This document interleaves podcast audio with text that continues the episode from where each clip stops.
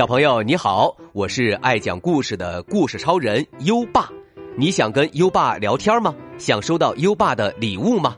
在微信搜索“优爸讲故事”五个字，关注优爸的公众号吧。优爸给宝贝儿准备了图书、奖状和荣誉勋章，快来公众号领取吧。好了，接下来让我们一起听一听小个子先生去救人。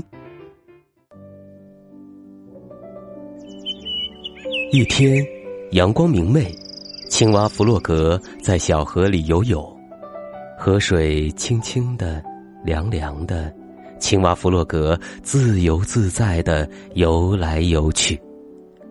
生活多么美妙呀！青蛙弗洛格唱道。诶，前面是什么？一个绿色的玻璃瓶从他身边飘过，扑噜扑噜。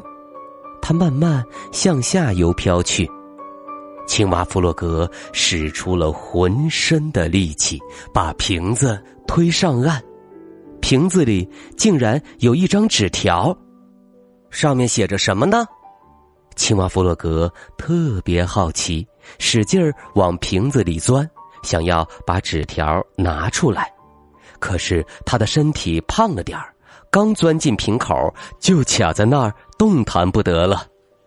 就在这时，小个子先生碰巧路过，看到弗洛格在瓶子里挣扎，小个子先生好奇的问道：“你好，青蛙弗洛格，你在里面干什么呢？”“哦，啊，快，快帮帮忙，把我拽出来！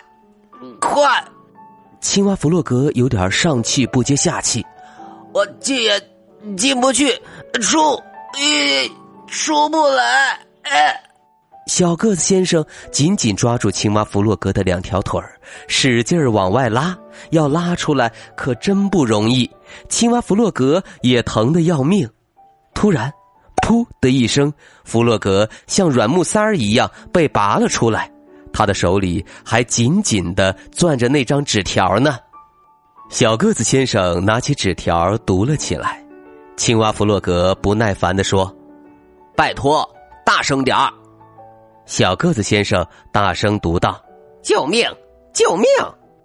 没别的了，没了，应该是有人需要帮忙，我们得赶紧找到他。”于是他们沿着河岸往上游走，他们走了很久。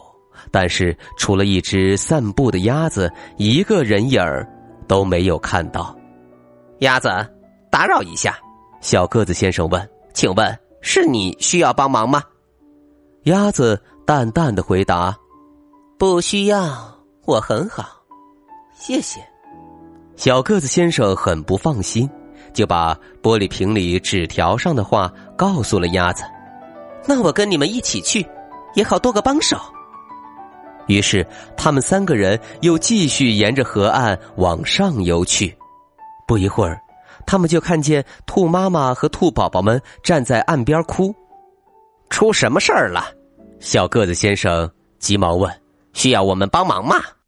兔妈妈呜呜哭着说：“兔爸爸今天一早去捕鱼，直到现在还没有回来。”这就对了，青蛙弗洛格说。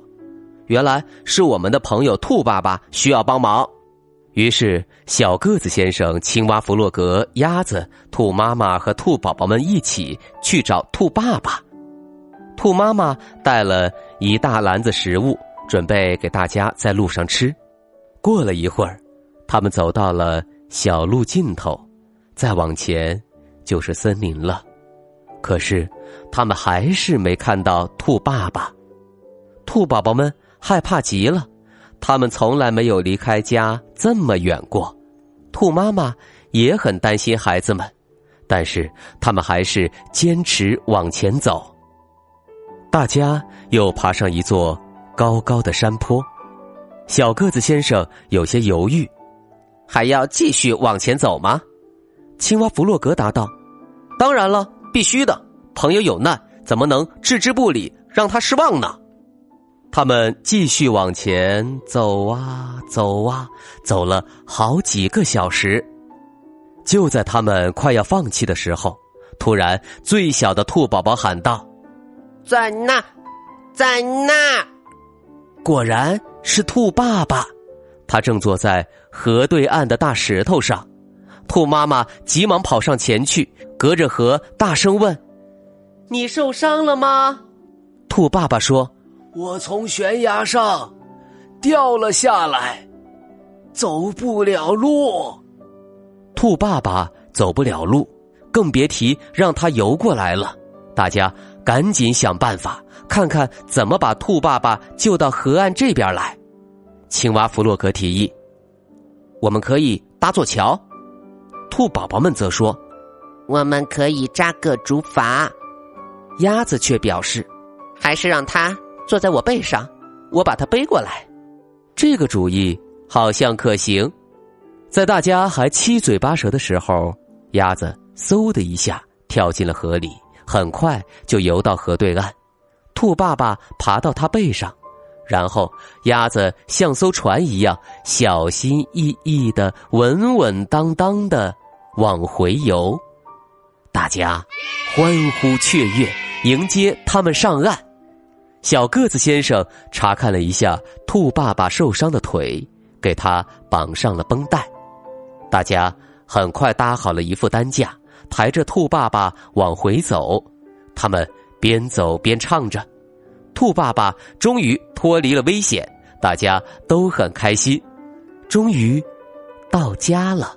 大家忙着照顾兔爸爸，还送给他精美的礼物。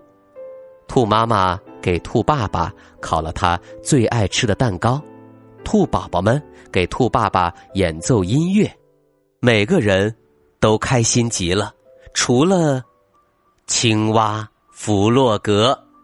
小个子先生问：“怎么了？”我很伤心，为什么我的腿好好的？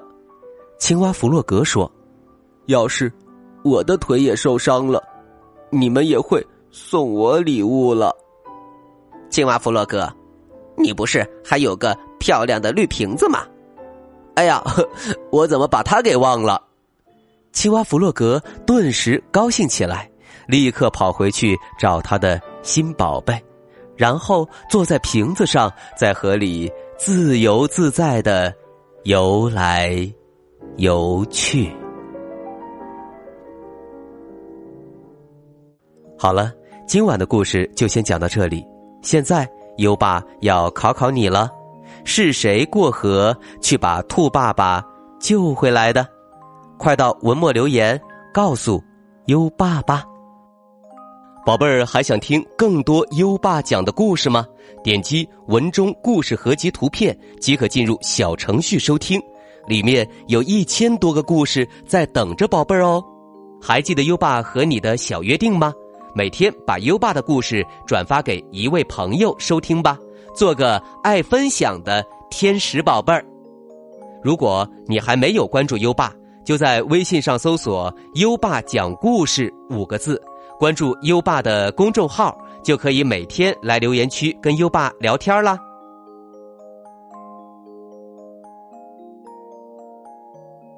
好了，到该睡觉的时间了，让我们听着美妙的音乐和诗歌入睡吧。优爸祝你好梦，晚安。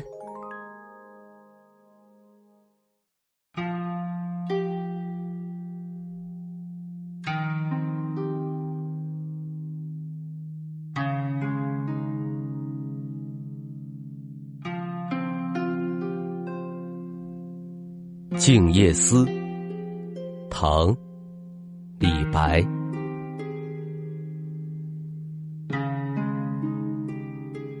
床前明月光，疑是地上霜。举头望明月。低头思故乡。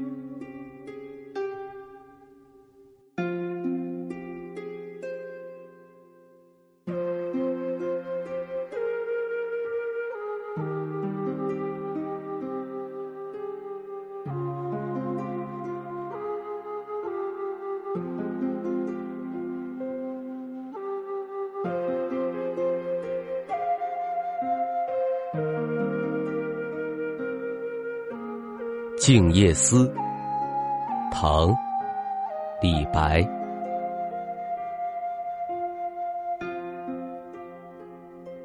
床前明月光，疑是地上霜。举头望明月，头思